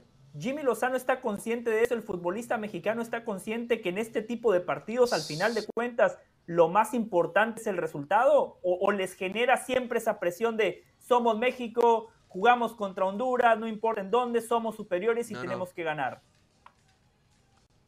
No, ayer decía Jaime Lozano que, que no nos olvidemos que eh, la serie es a 180 minutos y que todavía hay un partido de vuelta y que hay que entender bien en dónde se va a jugar ese segundo capítulo, en la cancha del Estadio Azteca. Así que no, eh, no es que tengan la obligación de ganar hoy, que lo ideal sería sacar ventaja para manejar las circunstancias en la cancha del Estadio Azteca, pero que un empate no sería una, una mala renta, no sería un, mal resultado sabiendo dónde vas a jugar el, el, próximo martes. Entienda a la perfección cómo se juegan estas llaves Jaime Lozano. ¿Por qué? Porque tuvo la oportunidad de ser seleccionado como, como jugador, sabe lo que llegan a pesar y lo que llegan a influir estos escenarios y eh, veremos al final si es capaz de sacar ese resultado ideal de cara será el compromiso del próximo martes. Pero, pero entiende que no es una obligación eh, ganar. Evidentemente sí le preocupa o le ocupa el funcionamiento del equipo, ¿no? Mauricio, tú que estás en el día a día, en los entrenamientos, en el hotel de concentración, en el gimnasio, que te los encuentres en el elevador, es decir, estás ahí todo el tiempo. Eh, sí. Quiñones, ¿cómo lo ves integrado? ¿Tiene un grupo de compañeros eh, que, es con los que más habla, los de la América? háblanos un poquito cómo es ese tema. Sí, eh, qué buena pregunta, Caro, porque eso me llamó mucho ayer la atención cuando el equipo llegaba al, entrenamiento y desde que llegó el autobús antier aquí a, al hotel de concentración en Tegucigalpa. Ya no sé qué tan bueno sea encontrármelos en, en todos lados. ¿Por qué? Porque los viejos, esos con los que crecí, digamos, ¿no? Ellos como futbolistas y yo como reporteros, bueno, solo me queda uno. Y ya estos, estos chavos ya me ven más como, como viejo, como señor, y ya no hay la misma confianza. Eh, sí, sí, eh, tuve una experiencia así, ¿eh? En, Copa Oro, que me hablaban de ustedes, les decía, no, no, a ver, está bien que ustedes sean más jóvenes, pero no estoy tan viejo.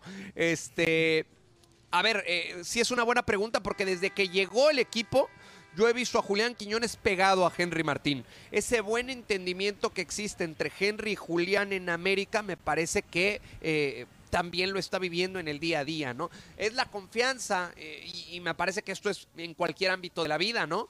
el día, el, el, día de mañana, si trabajas en otra empresa y en esa empresa te encuentras con un eh, conocido, te encuentras con alguien con quien ya trabajaste, pues evidentemente le vas a tener mayor confianza. O cuando éramos niños, que ibas a una escuela nueva, pero ahí tenías algún amiguito, pues siempre lo, lo buscabas a la hora del recreo para ir entrando en el, en el grupo. Y yo creo que algo similar está haciendo Julián Quiñones con Henry Martín. Creo que Henry Martín está haciendo ese gancho o ese puente para que el propio Julián cada vez entre en mayor confianza con este grupo. Jorge, ¿me da Bien, tiempo de hacer otra pregunta? Un- Adelante, Una adelante. última pregunta. Sí. Si yo le, yo le quería preguntar a Mauricio si él siente que a Jimmy Lozano Sí. realmente lo motiva y el grupo la Copa América. Por- evidentemente, pareciera que es una pregunta que se responde Sí. sola, pero por ejemplo, el otro día escuchaba a Tomás Christiansen y en la rueda de prensa dijo como 20 veces la palabra Copa América. México se ha acostumbrado a ella, pero tiene que clasificarse. O sea, tie- tiene que hacerlo. Una cosa es que lo dé por hecho y otra cosa es que lo haga. Lo motiva y mucho, Caro. Eh, hablando concretamente de Jaime Lozano, lo motiva mucho y te voy a decir por qué. Porque él sabe que ante los directivos del fútbol mexicano es su examen de, de consagración, de graduación, es el escaparate y la vitrina que él quiere para decirle a los directivos, no se equivocaron al ratificarme, yo soy el indicado para que la selección mexicana trascienda en la próxima Copa del Mundo y síganme teniendo la misma confianza. Eso es lo que busca Jaime Lozano, tener una buena Copa América para que el grupo de directivos y hasta de un sector de la prensa eh, que no le tiene todavía toda la confianza y que tiene ciertas dudas de cómo trabaja y cómo va a responder a la hora buena.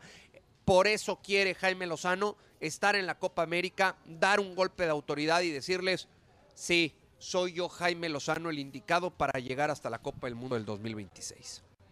Mauricio, faltan cuatro, 3 horas 45 minutos para que comience el partido. ¿Qué tiempo te va a llevar, calculas tú, desde el lugar donde te encuentras al estadio ahora? Mira, eh, ayer Jorge, aquí con nuestro realizador Brian García, eh, a la Uh, hora... ah, te cuento algo, a- ¿eh? aproximadamente Me a de algo, perdón, Sí. perdón. Le dimos plata Sí. a Brian García para que esta noche, después Ah, ¿sí? del partido, invite a festejar su cumpleaños, que es mañana. Mañana cumpleaños Brian García. Ah, no sabía. Él, eh, eh, él se no sabía que mañana era su cumpleaños y menos sabía que de- traía dinero para festejar.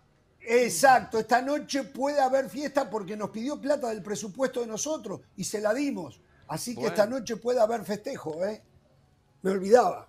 Y iré a la fiesta un ratito porque, porque mi vuelo es a las 4 de la mañana, pero por supuesto que le voy a decir que algo invite. ¿no? Largo, de Por lo menos un, ¿cuál es por el lo menos un sándwich antes de irme al Claro, aeropuerto. se la sabe todas, ¿eh? Te Eh, preguntaba qué tiempo. Mira, ayer Sí. alrededor de esta hora, sí, alrededor de esta hora fuimos al, al entrenamiento en el estadio, hicimos ocho minutos. Estamos a menos de dos kilómetros de lo que es el estadio.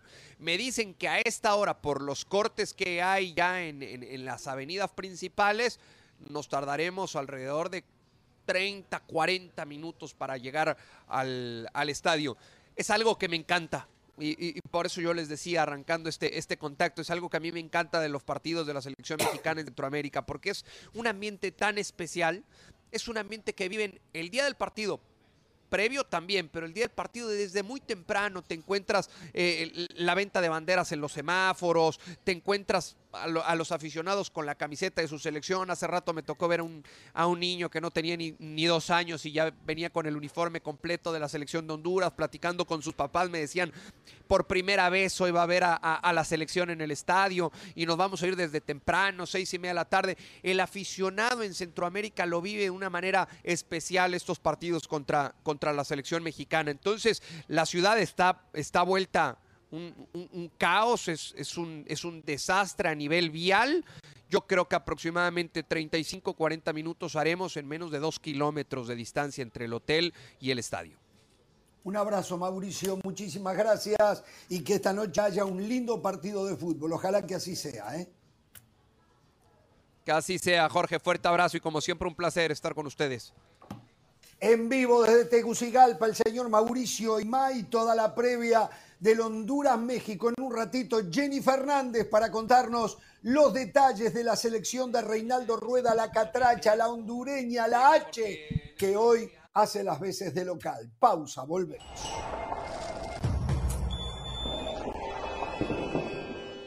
A ver, hoy una noticia bomba en la Premier League.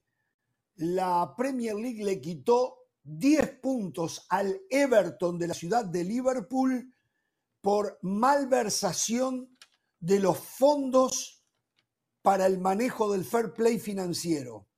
O sea, aunque falta mucho todavía en el torneo, eh, el descenso en la tabla de posiciones para el Everton podría mandarlo a la Championship, que es la segunda división.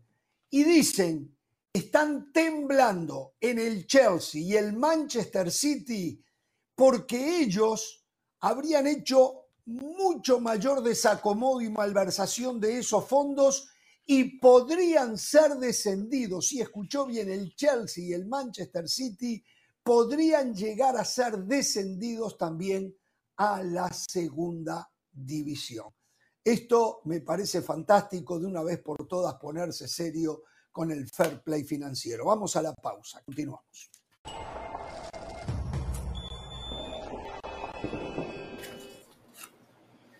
En un ratito nomás, Jenny Fernández otra vez desde Tegucigalpa con toda la información de la selección catracha previo al partido de esta noche frente a México. Terminemos con lo que ocurrió ayer en la, eliminatoria sudamericana.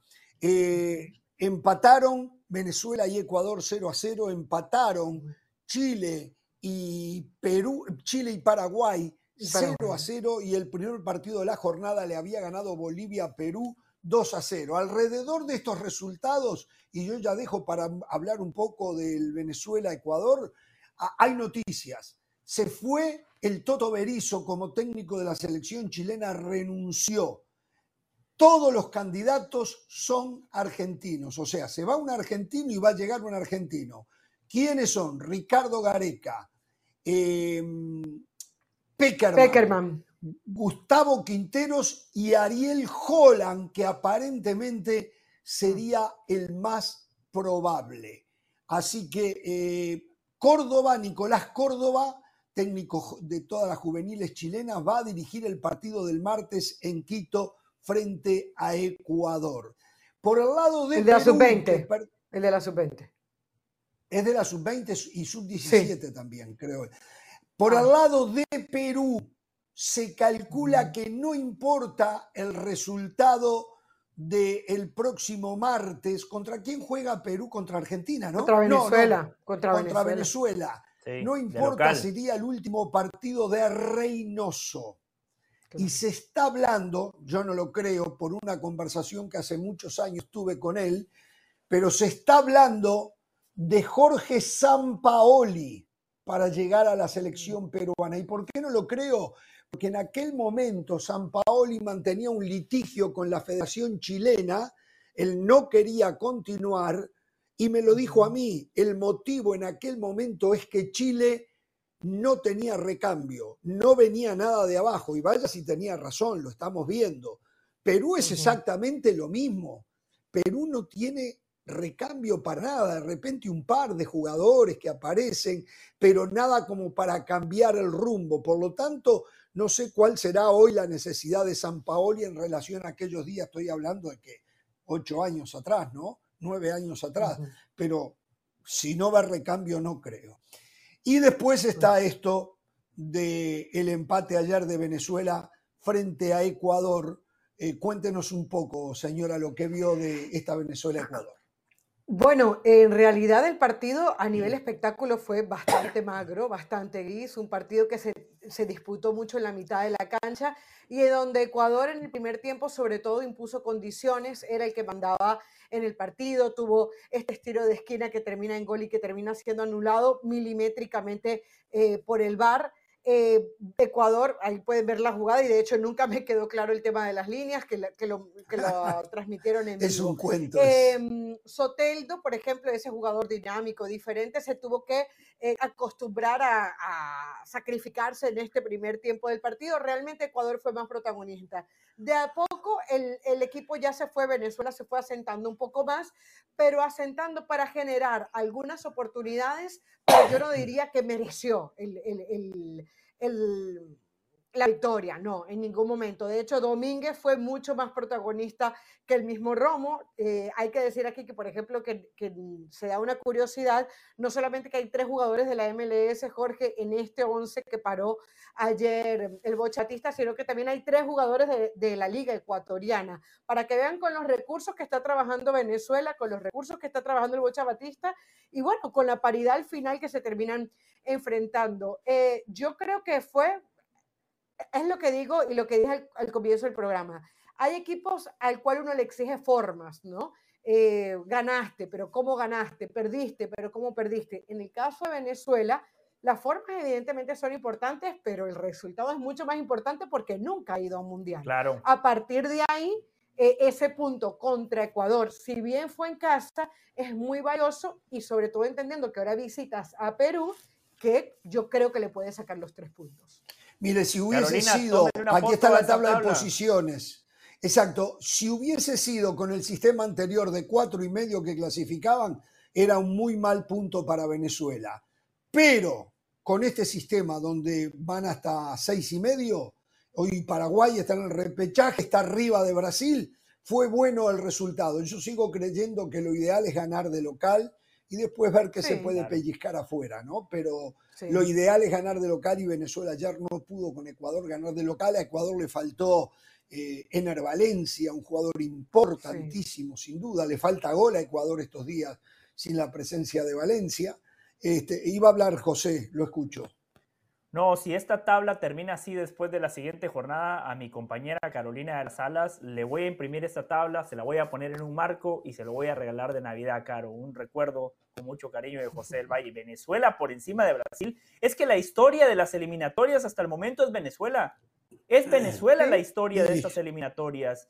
Están jugando bien. Ayer coincido con Caro, el primer tiempo, eh, Ecuador fue más. Y ojo, yo sé que a Jorge no le gustan las líneas, pero hay de líneas a líneas. Una cosa es el bar que se utiliza a Comebol con un software medio barato y otra cosa las líneas que vemos en la Champions. Las líneas de ayer dejaron muchas dudas. O sea, las, las dos se mueven. Ayer... Las dos se mueven y en las dos pueden mover al jugador que está congelado.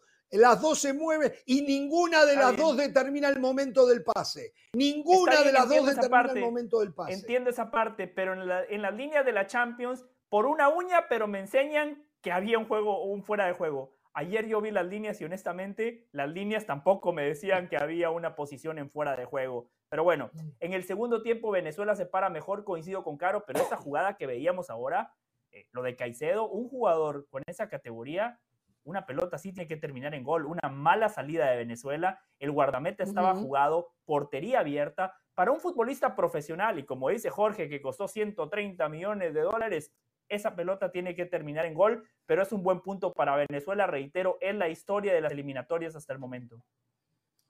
Bueno, eh, les recordamos que eh, se juega el próximo martes de nuevo toda la jornada y después se para hasta septiembre del año que viene. ¿Qué va a pasar el próximo martes? Van a jugar Paraguay-Colombia en Paraguay, Paraguay. Ecuador-Chile, Uruguay-Bolivia, Brasil-Argentina, de ese partido el lunes tenemos que hablar, y Perú-Venezuela. Como noticia, Brasil perdió a Vinicius. Vinicius con problema muscular abandonó hoy la selección brasileña y se apresta a viajar esta noche a Madrid para empezar la recuperación con el Real Madrid. O sea, el Brasil. Madrid perdió a Camavinga y a Vinicius en esta fecha FIFA. Camavinga, Camavinga también, ¿eh? una lesión fuerte en la rodilla, mm. tiene para unas 8 a 10 semanas, o sea, va a estar más de dos meses o dos meses fuera de los terrenos de juego Camavinga. ¿eh? Eh, señores, vamos a hacer una pausa. Breve, breve sí. de, de, Juan Reynoso, ¿no? que ayer me quedé con, con ganas de hacerlo. Eh, todos sabemos que jugar en La Paz es, distinto, ¿no? La pelota pica de manera distinta, el juego se hace más veloz, se desvirtúa, pero por eso el técnico tiene que enfatizar en esos pequeños detalles. Ese primer gol, Zambrano quiere anticipar. En la, en La Paz no hay que anticipar, hay que jugar a la defensiva, un pasito atrás para acomodarte de mejor manera. Y el técnico tiene que decirle a los futbolistas, la pelota no al espacio, la pelota al pie, porque si sos visitante y jugás al espacio, te quedas sin gasolina, te quedas sin aire y eso le pasó a Perú. Juan Reynoso, lo de la, padula. Lo de la padula, me parece, que se tardó en cambiarlo, no leyó de repente las condiciones de, un jugador que ha crecido en Europa, no sé, me, me, parece que Juan Reynoso no estuvo. Y además con la presión de solamente haber sacado un punto, es que no, no ver nunca un escenario ideal en estas eliminatorias. Y Venezuela tampoco va a ser el escenario ideal para Perú. Lo ideal va a ser volver de la pausa e irnos a Tegucigalpa con Jenny Fernández para que le cuente a la diáspora, diáspora catracha aquí en Estados Unidos cómo está a poquitas horas. ¿eh? Faltan 3 horas y 25 minutos para el arranque del partido Honduras-México. Vamos y volvemos. Ahí está Jenny Fernández eh, desde afuera del estadio para contarnos todo. Jenny, el saludo. Vamos a la pausa y volvemos contigo. Decimos, ya tenemos la imagen de nuestra periodista Jenny Fernández en la capital hondureña, donde se va a jugar al fútbol sin tener que recurrir al calor, a la humedad, a, al Vuelve el perro arrepentido. O sea, hasta finalmente el señor Reinaldo Rueda los convenció que al fútbol se gana jugando al fútbol, que no hay que recurrir a la trampa para poder intentar sacar un resultado. Me parece bárbaro, aunque les toque perder, desde allí comienza el crecimiento para tratar de igualar o superar al rival. ¿eh? Así que Jenny, lo único que falta ahora es que la prensa no sea tan drástica con el técnico de turno, que no hagan lo que le hicieron a Diego Vázquez anteriormente, a Fabián Coito, y me voy para atrás, que la prensa respete los procesos. ¿Cómo te va, Jenny? Hola Jorge, qué gusto poder saludarle. Finalmente en la banda hemos tenido unos días de locura en la cobertura. Caro, José, yo sé que José quisiera estar aquí en Tegucigalpa, pero no es tan bien recibido, hay que decirlo, ¿no, José? Un abrazo a la distancia. Mire, le voy a aclarar, no se hagan muchas ilusiones, Jorge, no se hagan muchas ilusiones. Solo por ahora se va a jugar en Tegucigalpa. Luego volvemos a la humedad de San Pedro Sula, porque una vez se mejore la cancha del Olímpico, Reinaldo Rueda volverá a utilizar el Olímpico como la casa de la selección nacional. Ha dicho, es Estoy enamorado de San Pedro Sula, estoy enamorado del Olímpico, pero la cancha no está en buenas condiciones y yo reconozco el valor que ha tenido el entrenador de decir, bueno, vamos a apelar porque Honduras pueda jugar en una buena cancha y que mi equipo, en este caso el hondureño, no tenga el desgaste porque el partido de vuelta será en el Coloso de Santa Úrsula. Muy meritorio, le puede salir caro eh, ese valor. ¿Desde Copán? Venimos de la entrada a Copán apoyando a la H. ¿Cuántas horas? Eh? Venimos seis horas. Seis horas. Seis horas largas de camino, pero no importa. Aquí estamos apoyando a la selección como siempre lo hemos hecho en el Estadio Olímpico de San Pedro Sula. ¿Cuánto queda hoy horas? Ahora ganamos 2 a 1. ¿Dónde le gusta venir más, a Tegucigalpa o a San Pedro Sula? Bueno, para nosotros es más accesible San Pedro Sula, pero si nos toca que venir a Tegucigalpa, pues ni modo, aquí estamos. Está bien, está bien. Gracias, gracias, un gusto. Estamos en vivo para Jorge Ramos y su banda. Gracias, gracias, gracias. Bueno, mira, ahí está. Los aficionados dicen, no importa dónde juegue. Seis horas, seis horas en autobús y en carros. Qué bárbaro, ¿eh? Qué bárbaro, ¿eh? Qué bárbaro. Extraordinario. Eso es amor por la selección nacional, apoyarla, hacer esos viajes, me parece extraordinario. Bueno, a ver, em, ¿qué pasa con el equipo esta noche? ¿Lo tienes? ¿O hay mucha, muchas incógnitas? No, no, no. No, bueno, tampoco es que Honduras em, tiene, digamos, muchas opciones, Jorge, siendo un poco realista, ¿no? Lo hemos hablado que esta Honduras está en proceso de construcción. Acaba de llegar Reinaldo Rueda, es una Honduras diferente a la de Copa Oro, que fue la de Diego Vázquez. Finalmente, pues el proceso no terminó de carburar ni de convencer. Ahora, independientemente de lo que pase eh, en esta serie frente a México, pues el proceso de Rueda va a seguir. El objetivo, según los federativos, es llegar en condiciones óptimas para la selección nacional en el arranque de la eliminatoria, o sea, septiembre del próximo año. Entonces habrá un periodo, de tiempo para que se pueda trabajar. El posible 11, Edric Mengíbar, por el sector de la derecha estaría debutando en este escenario. Imagínese usted, Andy Najar, porque es que hace 30 años no juega la selección nacional de Honduras con México y a nivel mayor, pues muy poco ha jugado aquí en Tegucigalpa. La pareja de centrales, Denil Maldonado y Luis Vega, me parece que de los grandes dolores de cabeza de Reinaldo Rueda, digo porque tenemos ahora una versión mexicana pues muy fina ofensivamente. Por el sector de la izquierda, Elison Rivas en el medio campo con un doble 5, Jorge Álvarez junto a David Flores por la derecha, Edwin Rodríguez por la izquierda, el mejor legionario, el jugador sensación en Honduras, eh, Luis Palma como creativo o por detrás del delantero Alex López y como delantero falso o falso 9 aparecería Anthony El Choco Lozano. Más o menos el dibujo táctico que estaría presentando Honduras, sabe, esta alineación se le puede complicar a Jimmy Lozano. Por las características de los jugadores se puede volver una Honduras indescifrable en algunos tramos del partido. Eh, ¿Y por qué lo de indescifrable? Porque, por ejemplo, viendo las características de los jugadores y nosotros conociéndolo, yo le puedo decir, esta Honduras estaría apostando una a la tenencia de balón, porque la cancha también se lo permite, eh, también estaría apostando a remates de media larga distancia, a jugadores que pueden explotar las bandas, ganar la línea de fondo, buscar centros. Difícilmente va a poblar mucha gente en el área el equipo de Reinaldo Rueda por lo mismo, porque son jugadores que mejor les va venir de, atrás o hacer algún remate fuera del área. Por eso le digo que puede ser como un poco incómodo para el equipo de Jimmy Lozano, porque no sabe por dónde le puede entrar esta Honduras. A la vez el Jimmy Lozano le puede meter, un, que es lo más factible, un 4-3-3, eh, abrirle mucho la cancha y eso también va a obligar al retroceso defensivo y a la separación de líneas de Honduras, ¿no? O sea, aquí estamos hablando de que va a haber un trabajo eh, casi de ajedrez. Porque aparte hay otra cosa, estoy convencido, ninguno de los dos técnicos conoce mucho del otro y cuál va a ser lo que va a proponer, me parece a mí. Sí, y por ahí creo que era lo que le decía. Por ejemplo, en el caso de México, aunque es visitante, me parece que tiene la obligación de llevar la voz cantante. Y esta Honduras, usted se recuerda la Honduras de Sudáfrica 2010 de Reinaldo Rueda. La gran virtud de esa elección fue que se hizo sentir y respetar de local.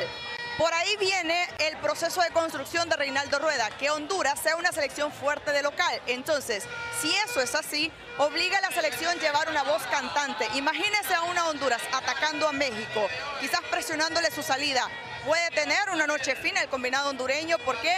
Porque habrá un poco de lluvia en la previa del partido, hará que la cancha sea más rápida y creo que podríamos tener un buen partido. Uno, por la intensidad que podría presentar México y por lo que pueda tratar de hacer prácticamente el equipo hondureño que es contrarrestar un poco esa intensidad, pero sobre todo pues buscar los espacios para hacerle un poco de daño. ¿Recuerda el partido de Granada, eh, México en la fecha anterior, el amistoso? ¿Cómo le hizo daño Granada a esa, eh, gana, perdón, gana a la selección mexicana? Sí. Algo, algo así estuvo revisando Reinaldo Rueda y su cuerpo técnico. José. Jenny, un fuerte abrazo y usted sabe que sí, me encantaría estar ahí a su lado. Yo soy un tipo de fútbol, amo ir a los estadios. Qué bien que la pasamos en Copa Oro, eh, Jenny ¿Por qué no va a ver al Chinabajul de vez en cuando? No, estoy, estoy ahorrando, estoy ahorrando, Jorge. Ah, Jenny, eh, el aficionado, el aficionado, la prensa, el entorno, eh, ¿cómo están para el partido de esta noche, tomando en cuenta cómo viene Honduras, cómo viene México?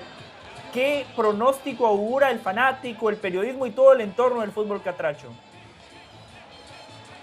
Hay una realidad, José, que hoy México y siempre va a ser el favorito.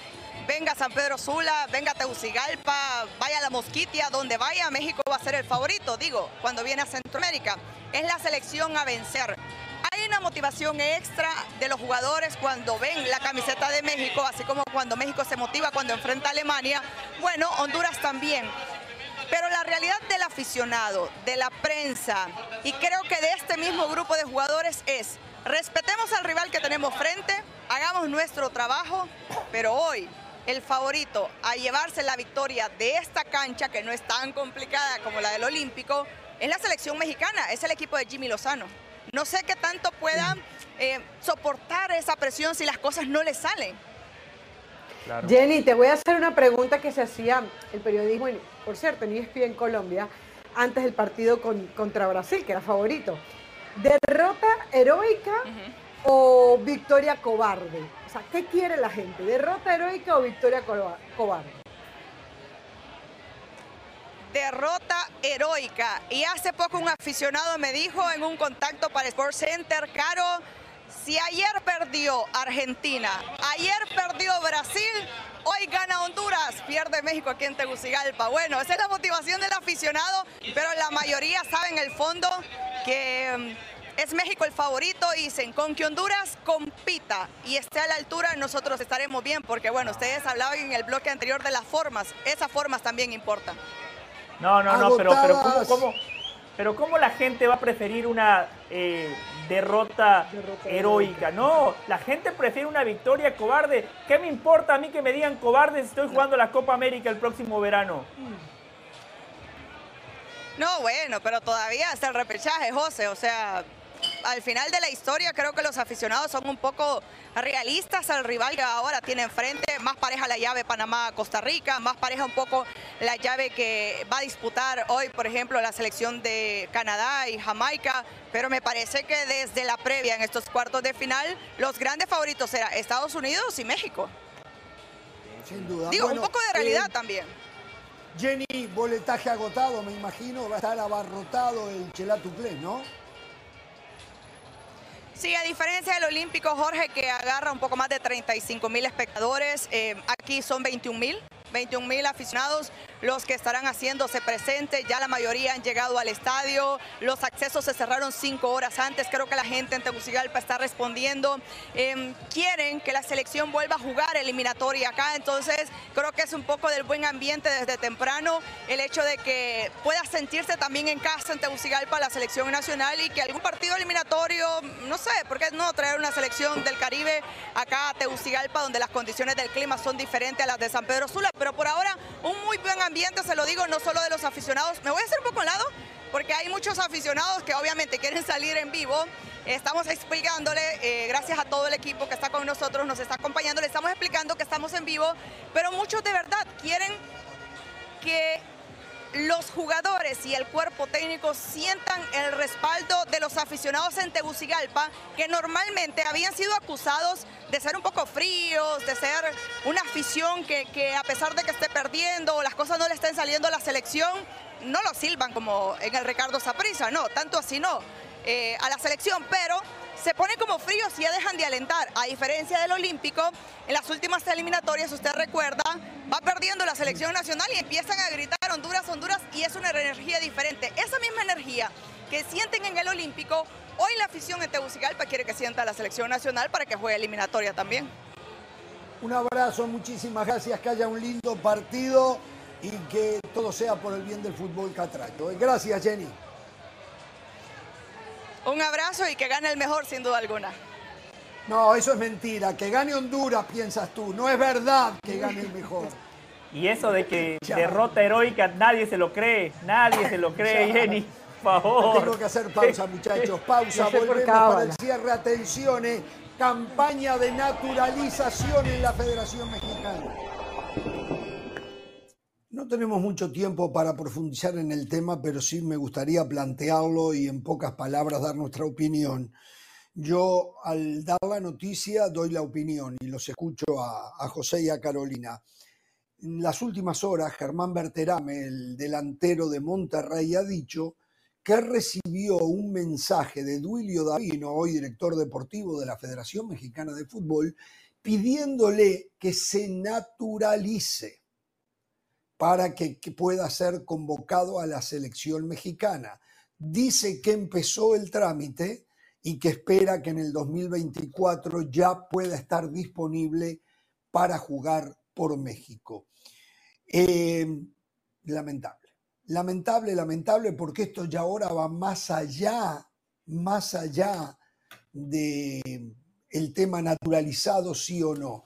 O sea, ya cuando se hace campañas para que todo aquel que cumpla con eh, la ley y esté en capacidad de naturalizarse, se naturalice para llevarlo a la selección, nos parece que se está distorsionando absolutamente lo que es la representatividad del fútbol de un país.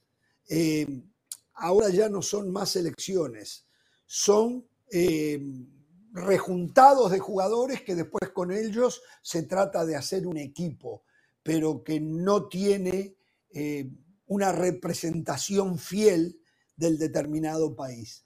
La verdad, me da muchísima pena lo que está pasando, que al mejor postor hoy los jugadores van y se ponen la camiseta nacional. ¿eh? Lamentable. Sí, yo estoy a favor del naturalizado, que es una consecuencia de la realidad que se vive en ese país. Alemania, Francia, Estados Unidos, por ejemplo. Estoy a favor del naturalizado como Santi Jiménez, que llega de 4, 5, 6 años a un país y obviamente hace toda su vida ahí. Ahora, naturalizar nada más para alcanzar un objetivo, naturalizar como método de atajo para llegar al camino o para llegar a la meta, estoy totalmente en contra de ello. Es que uno lee las palabras de Berterame y parece naturalización a la carta, ¿no? O sea, eh, es un scouting, eh, el scouting que no se hace a nivel de base, el scouting que hay que ensuciarse los zapatos y llegar al barrio y ver qué jugador, eh, qué niño tiene buenas condiciones y lo recluto para mis fuerzas básicas y lo trabajo para que se convierta en profesional parece que es eso, ¿no? Un mensaje de texto, o por lo menos así pareciera, naturalízate. Es que ni siquiera surge del jugador, es una petición de que te naturalices y a partir de ahí cuento contigo, no. Eh, yo estaba viendo los números cuando, cuando decías ahorita, eh, Jorge, me acordaba de eso. En el último mundial, de 830 y algo de jugadores que, que estaban jugándolo, 137 fueron de, en países no nacidos en la selección. Más del 10%, un disparate. Pero hay de casos a casos. Habría claro, que está el caso de Marruecos, Claro. que, que es el más, más, más, eh, más, más tangible, ¿no? Pero bueno, Señores, dos cositas rápidas, dos cositas rápidas. Ayer Estados Unidos y Panamá dieron pasos fundamentales para meterse en semifinales de la Nations League. Le ganaron respectivamente 3 a 0 a Trinidad y Tobago y 3 a 0 a Costa Rica. Mal comienzo para Gustavo Alfaro con los ticos. Panamá confirma que está en un gran momento y Estados Unidos, bueno, señores, hasta el lunes. ¿eh? Buen fin de semana.